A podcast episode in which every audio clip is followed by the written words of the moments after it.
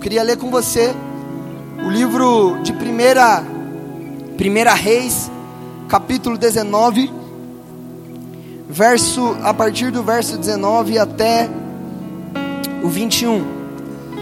Elias partiu e encontrou Eliseu, filho de Safate, arando o campo. Haviam doze parelhas de bois no campo, e Eliseu estava com a última parelha. Eliseu se aproximou, Elias se aproximou de Eliseu, lançou sua capa sobre os ombros dele e continuou a caminhar. Eliseu deixou os bois ali, correu atrás de Elias e disse: Primeiro deixe-me dar um beijo de despedida em meu pai e em minha mãe, então o seguirei. Elias respondeu: Pode voltar, mas pense no que eu lhe fiz. Eliseu voltou para sua parentela de bois e os matou.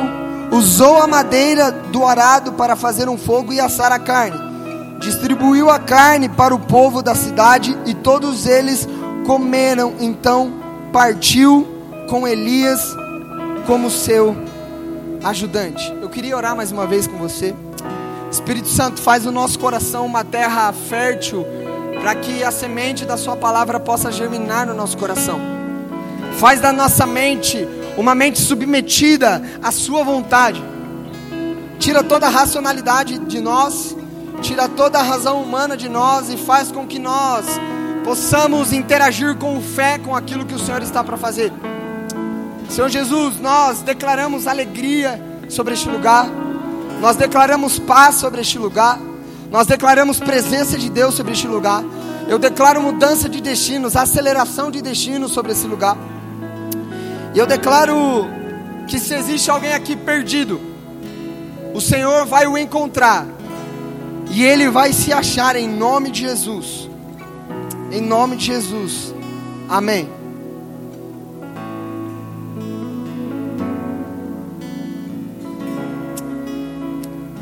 Jesus está aqui. Meu irmão, esse contexto de Primeira Reis, onde Elias chama Eliseu, é um contexto de uma extrema crise social, é um contexto de uma extrema crise moral no país, é um contexto de uma extrema crise política dentro da nação. Se você voltar dois capítulos para trás, você vai ver que Jezabel e Acabe começam a governar sobre a nação, e aí se estabelece a. Um reinado perverso sobre a nação, e aí os profetas de Deus começam a ser perseguidos pelos profetas de Baal e pela, a, a, pelo time de falsos profetas de Jezabel e Acabe. Então, Elias se levanta em um contexto de uma extrema crise moral, política e social da nação, e da mesma forma ele escolhe Eliseu dentro de uma extrema crise moral, política e social da nação de Israel. E muito provavelmente Eliseu fazia parte de uma família muito rica. Porque 12 parelhas de bois é a mesma coisa que aquele par de bois em um em um em um como que é o nome? Numa canga, isso aí. Ou seja, são 24 bois. Quem tinha essa quantidade de animal naquela época, muito provavelmente era uma família que tinha uma condição financeira muito boa. E um pouco antes, o Senhor dá uma ordem para Elias e fala: Ó oh, Elias, vai para tal lugar, unge tal pessoa, tal lugar unge tal pessoa, estabelece tal rei sobre esse lugar, tal, tal. E no meio do caminho, Elias joga a sua capa sobre Eliseu. E Eliseu, não existe nenhum relato bíblico que mostre que Eliseu era um homem que tinha algum grau de, de devoção maior, como João Batista, como como os doze discípulos, não existe algo do tipo que cite sobre Eliseu. Mas Eliseu era um homem normal, como eu e você. Eliseu era uma pessoa que trabalhava todos os dias sobre um sol escaldante. Se você não sabe, aquela época, a, as fazendas elas não, elas não eram dentro das cidades. As fazendas elas não eram dentro dos centros urbanos, elas eram fora. Então as fazendas de quem tinha era praticamente no meio do deserto. Então Eliseu trabalhava sentindo o gosto do seu suor, sentindo o fedor das dos excrementos do boi, para ser mais educado. Eliseu trabalhava. Provavelmente ele não tinha um sapato confortável como eu e você tem, temos. Muito provavelmente Eliseu não tinha um shorts para poder trabalhar. Muito provavelmente Eliseu não tinha uma luva para botar nas suas mãos para poder trabalhar com todo esse esse contexto pesado, mas Eliseu era uma pessoa normal, assim como eu e você somos uma pessoa normal. Só que existe um certo dia, existe um certo momento que o extraordinário se encontra com o real. Existe um certo momento que o sobrenatural se encontra com o natural. Existe um certo momento em que um homem poderoso que já tinha feito alguns milagres se encontra com um homem muito normal. E a vida desse homem muito normal, ela se transforma, ela vira de cabeça para baixo em alguns instantes, não é nem de um dia para o outro, é em alguns minutos. E aí esse homem Elias joga sua capa sobre o homem Eliseu, e a partir daí se levanta um dos maiores profetas que nós já tivemos sobre a terra e debaixo do céu. Meu irmão, quando o sobrenatural resolve se encontrar com o natural, a nossa vida muda instantaneamente. Quando o sobrenatural resolve de repente se encontrar com o natural, a nossa resposta é: peraí, deixa eu deixar tudo que eu tenho aqui, deixa eu queimar tudo que eu tenho que me prende a minha vida natural para que eu possa caminhar para o sobrenatural de Deus.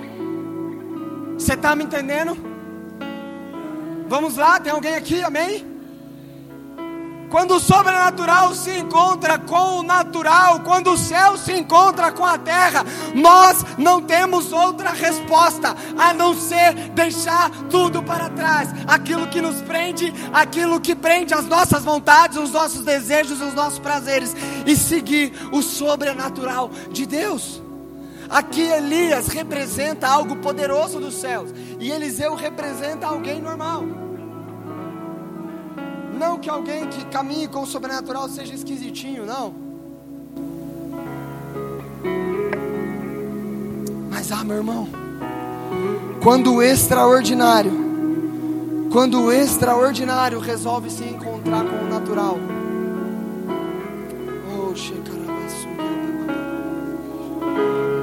e aí você pode ter uma indagação. Eliseu era tinha muito dinheiro, Eliseu trabalhava ali arduamente, forte pra caramba. E aí você fala, ah, mas dava para pagar as contas. Eliseu estava tranquilo. Dava para sobreviver, dava para viver. Só que deixa eu virar uma chave no, na tua mente hoje aquilo que nós conseguimos fazer com as nossas mãos não é o sobrenatural de Deus.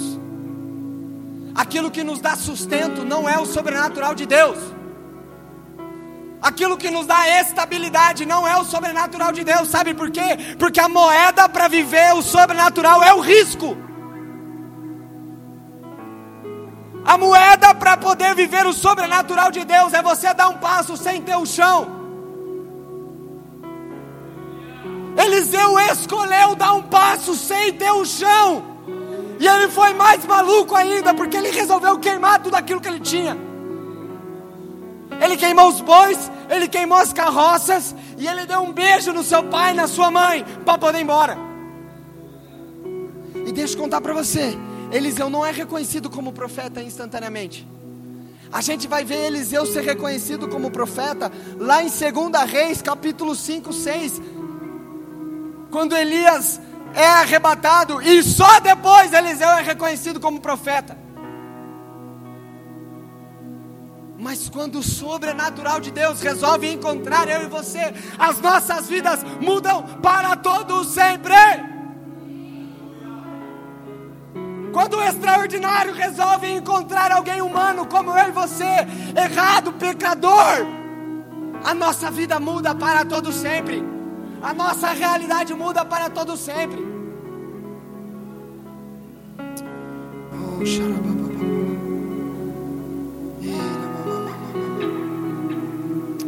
Sabe, o Senhor tem um chamado mais profundo do que aquilo que passa na sua mente.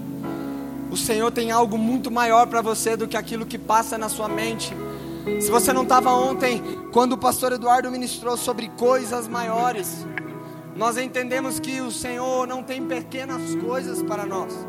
O Senhor não tem pequenos propósitos, pequenos chamados, mas o Senhor tem coisas maiores para nós.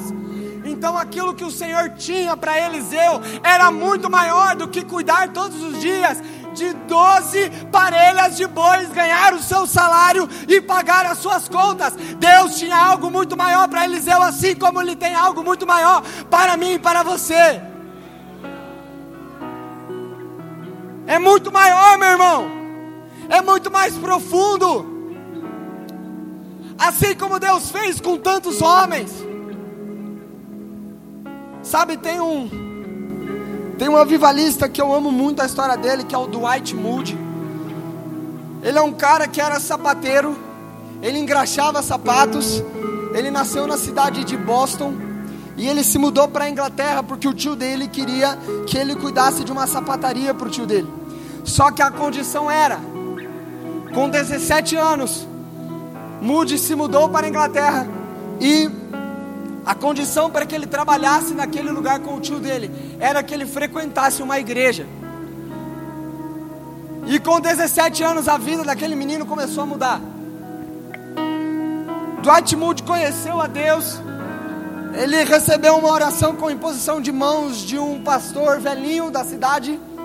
E ele foi tocado pelo Espírito. E aí o Senhor começou a conectar ele com algumas pessoas. E Dwight Moody voltou para Boston e abriu uma escola bíblica.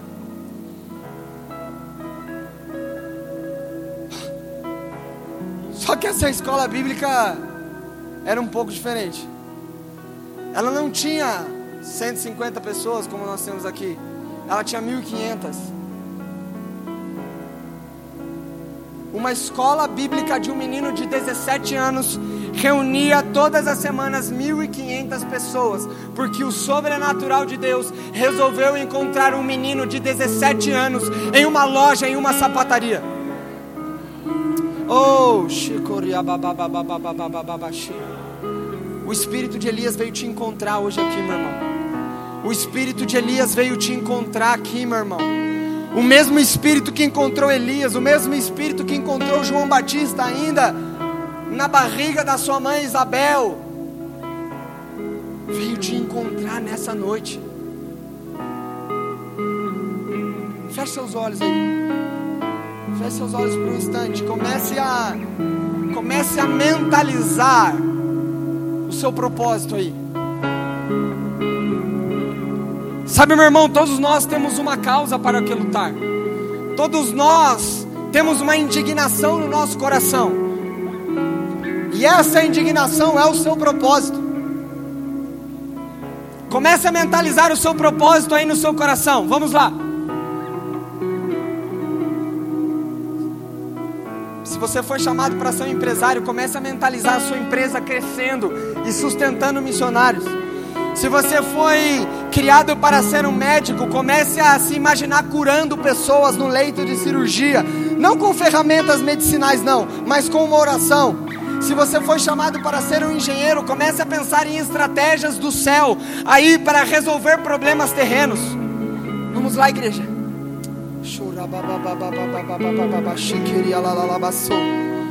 Chora. Chora mamamamamaiache. Existe algo diferente para mim e para você. Existe algo muito maior para mim e para você. Eu não sei se você está entendendo e se seu coração está queimando da mesma forma que o meu está queimando. Mas existe algo maior para nós. Existe algo mais profundo para nossa igreja. Existe algo mais profundo para a sua família. Oh, chora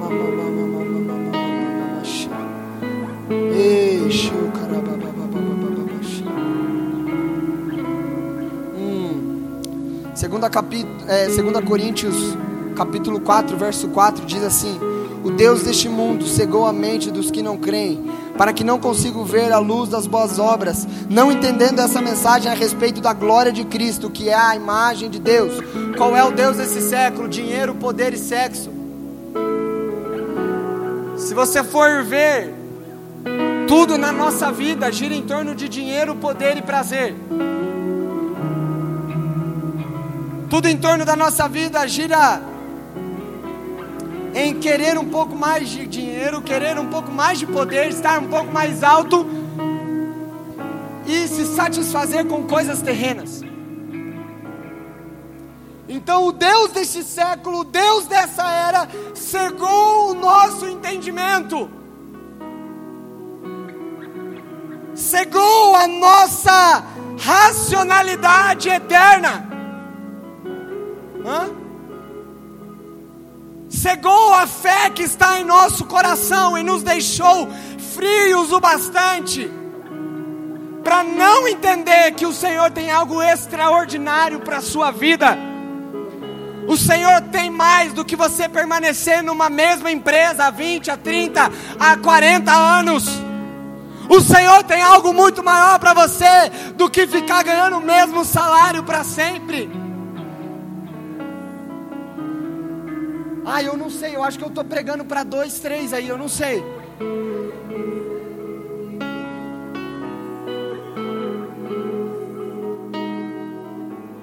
Se você não quer no extraordinário, você não crê em Deus. Se você não crê no extraordinário, você acha que Deus é incapaz de fazer coisas profundas. Mas o Espírito que encontrou Eliseu, o Espírito que encontrou João Batista, ah, o Espírito que derrubou Paulo do cavalo está aqui sobre essa noite e vai nos tocar e vai transformar a nossa vida de uma vez por todas.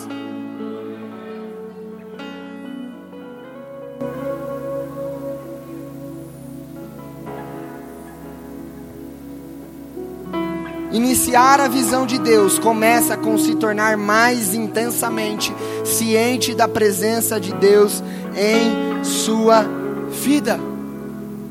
Meu irmão, o excesso de trabalho de Eliseu, ele não impediu que Eliseu tivesse a consciência daquilo que o Senhor tinha para ele. O nosso excesso de trabalho, ele não pode impedir de ver as coisas maiores que o Senhor preparou para mim e para você.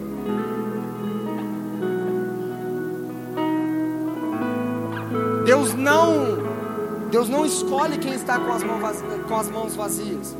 Deus não chama quem não está trabalhando, mas Ele também não chama quem troca o trabalho por Ele. Vamos lá? Será que tem pessoas justas e santas aqui? Será que tem pessoas santas aqui que olham para Jesus? Aonde estão os santos de Deus? Não tenha medo de falar que você é santo, não, meu irmão. Aonde estão os santos de Deus? Pelo amor de Deus, levanta a mão. Aonde estão os santos de Deus? Falar que eu e você somos santos não é egocentrismo, não, mas é reconhecer a obra de Jesus extraordinária na minha e na sua vida. É reconhecer que nós somos devotos ao único que é digno.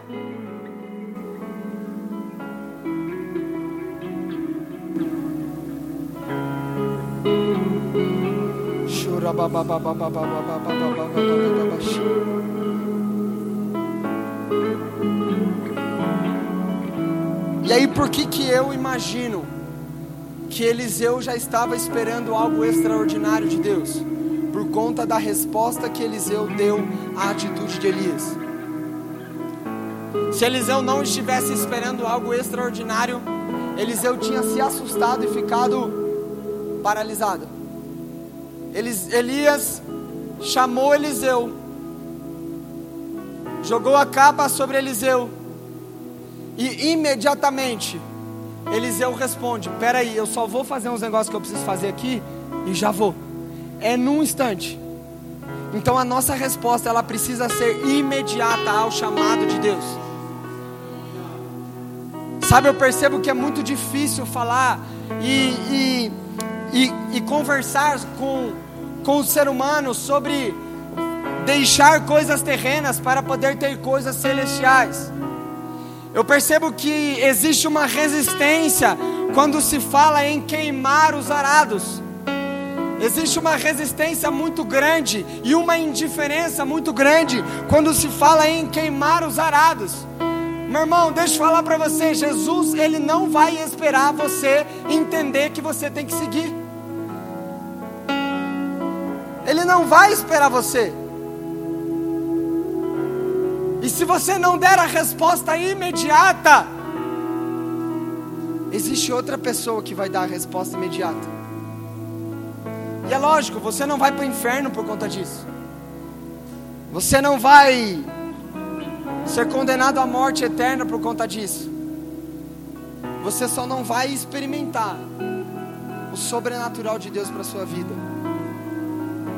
Eu não sei quantos aqui querem experimentar o sobrenatural e os impossíveis de Deus e ver coisas extraordinárias acontecendo, mas nós só veremos isso quando a nossa resposta de queimar aquilo que nos prende ainda a vida terrena for imediata. Tem alguém aqui?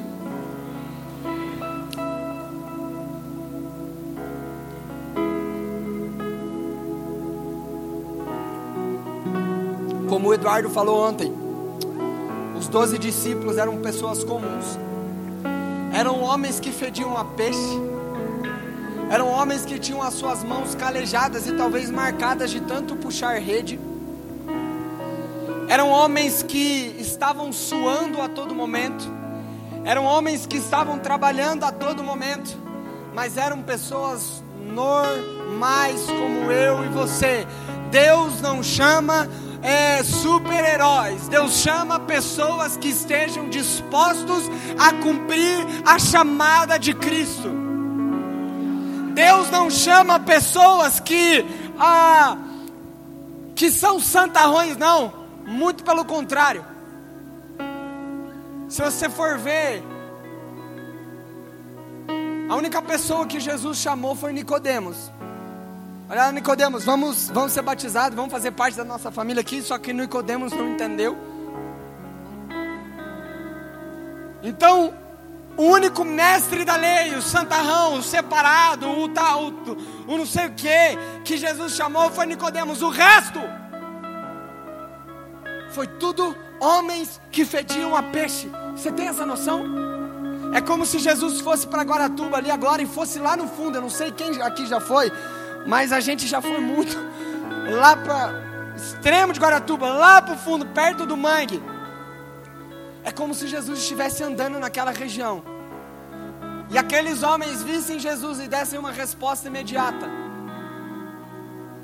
Ah, meu irmão, Jesus está esperando que a gente queime os nossos arados. Jesus terá grandes coisas e um ano apostólico para mim e para você. Se a gente queimar tudo aquilo que segura a gente na terra, se a gente queimar os nossos bois, se a gente queimar os nossos, as nossas carroças, se a gente se despedir dos nossos pais.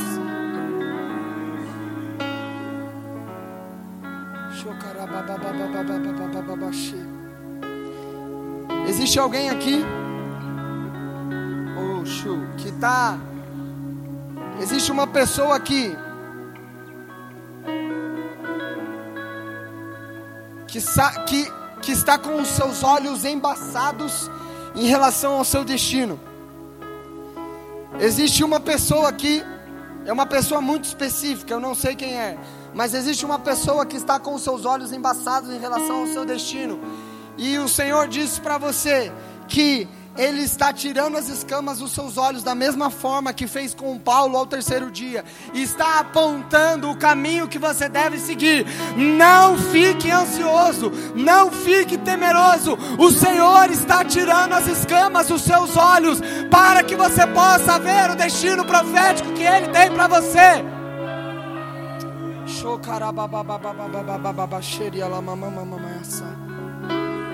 Grandes coisas grandes coisas. Grandes coisas não é você construir, começar a construir a sua casa própria. Grandes coisas não é você começar o seu negócio. Isso faz parte, me entenda, meu irmão. Não estou falando que todo mundo aqui tem que largar a sua vida e ser um, um, um eremita, não. Eu estou falando que grandes coisas, elas não têm a ver com isso, mas isso faz parte de grandes coisas. Quem me entendeu? uma grande empresa, uma grande casa, um, um grande cargo.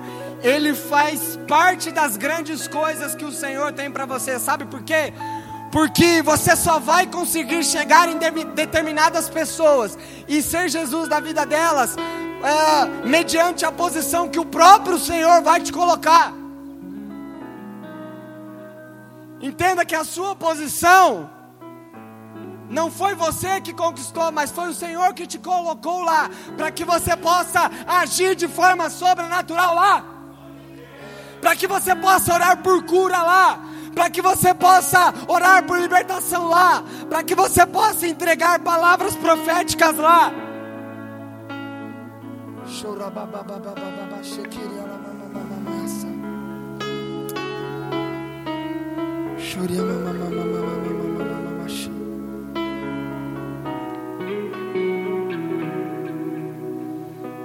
É importante não só você calcular o custo de queimar os arados da sua vida, mas é importante você também calcular o custo de não queimar os arados da sua vida. É importante você pensar naquilo que você vai ter que deixar e qual vai ser o custo disso. Mas é importante você também refletir se você não fizer isso. Deus ele quer trocar o status da sua vida hoje. Deus ele quer trocar o status da sua vida hoje para um amigo de Deus que carrega o sobrenatural de Deus para qualquer lugar da sua vida. Ele quer trocar o status de uma pessoa que cheira a peixe para uma pessoa que carrega o sobrenatural de Deus. O espírito de Elias está sobre nós e ele está trocando o status da nossa vida. O Espírito de Jesus nos ungiu. Ele nos ungiu, ele trocou o status.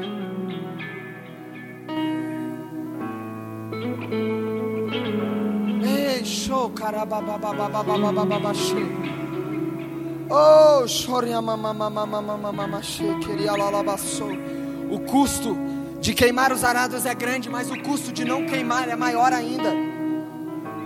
O custo de seguir Jesus é grande, mas o custo de não seguir é maior ainda.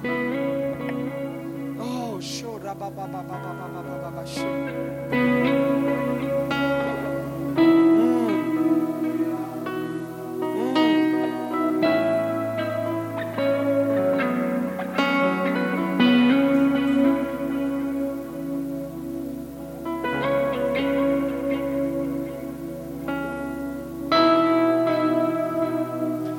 olha para mim. Você tem uma leoa que ruge aí dentro. Jesus quer tirar você de trás das malhadas. O espírito de Elias te encontrou nessa noite. E ele vai tirar você de um lugar escondido e vai fazer a leoa que está dentro de você rugir. A sua voz será ouvida. Não sei se você acredita nisso, mas a sua voz será ouvida. Aquilo que diz ao contrário disso é mentira. Receba o Espírito Santo aí. Receba o toque de Deus. Receba o leão da tribo de Judá. Espírito Santo de Deus. Vem. Vem, Espírito Santo de Deus. Eu quero que você se coloque de pé. Chora mama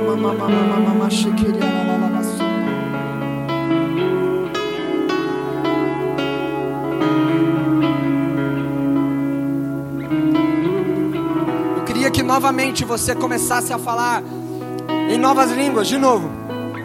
Queria que a gente começasse novamente a erguer a nossa voz e começássemos a aumentar o nível das águas neste lugar. Comece, comece a falar em, em outras línguas aí. Comece a falar em outras línguas aí. Deus vai trocar o seu status nessa noite. Deus vai trocar o seu destino nessa noite. Deus vai trocar o seu caminho nessa noite. Vai ser liberado um espírito profético sobre você. O mesmo espírito que foi liberado sobre a vida de Eliseu vai cair sobre a sua vida nessa noite. Vamos lá, vamos lá, meu irmão. Oh,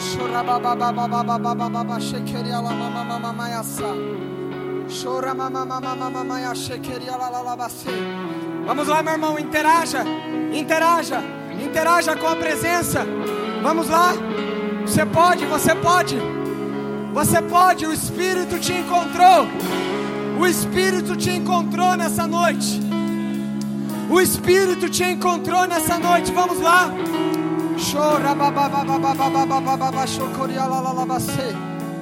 Em nome de Jesus, seja destravado em nome de Jesus. Seja destravado em nome de Jesus. Vem Espírito. Vem Espírito, vem Espírito. Vamos lá, igreja. Será que a gente pode ser um pouco mais agressivo? Será que a gente pode ser um pouco mais violento? Vamos lá.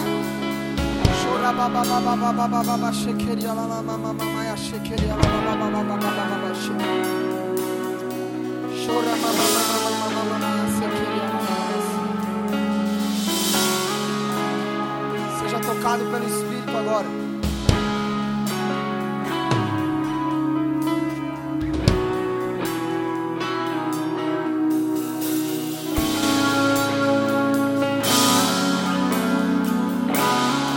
Convidar você aqui na frente. Você que foi tocado nessa noite, você que deseja viver o sobrenatural de Deus e queimar alguns arados na sua vida. Você que deseja viver o sobrenatural de Deus e entende que você tem que deixar algumas coisas para trás, sejam elas físicas, sejam elas emocionais ou ah, de qualquer âmbito da sua vida. Você que quer viver esse sobrenatural, vem aqui na frente.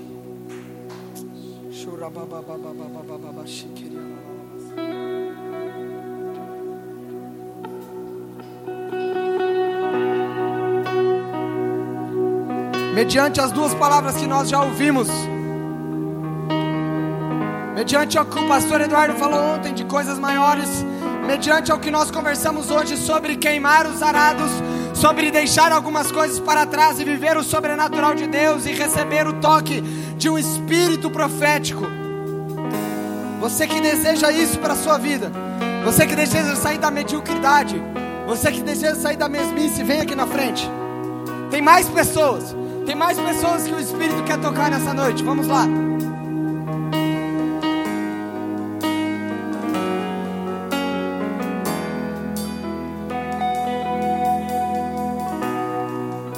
Você vai perder essa oportunidade, meu irmão. Você vai perder a oportunidade. Você vai, você resolveu pagar o preço de não queimar os arados. Você vai resolver pagar o preço de não seguir o sobrenatural de Deus.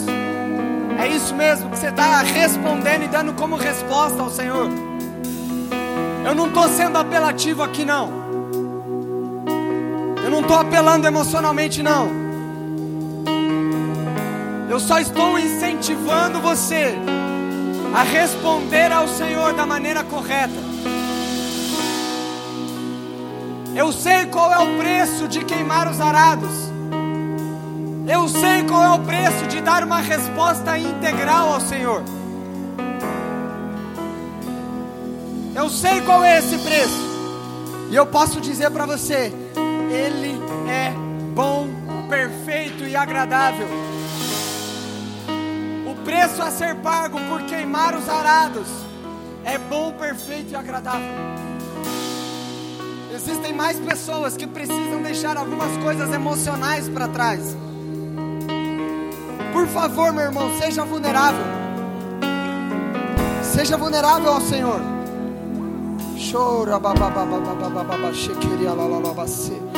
Existem pessoas que precisam deixar palavras. Existem pessoas que precisam, precisam deixar crenças muito fixas na sua mente para trás para poder viver o sobrenatural de Deus e viver coisas maiores.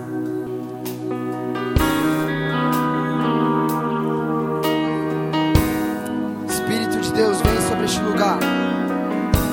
Faz a tua obra excelente, Espírito. Faz a tua obra excelente, meu irmão. Começa, começa a queimar os arados aí no seu lugar. Começa a queimar os arados aí no seu lugar. Comece a orar, deixando para trás tudo aquilo que você precisa deixar para trás. Comece a queimar as suas carroças. Comece a queimar os bois. Comece a se despedir das coisas que te prendem. Vamos lá.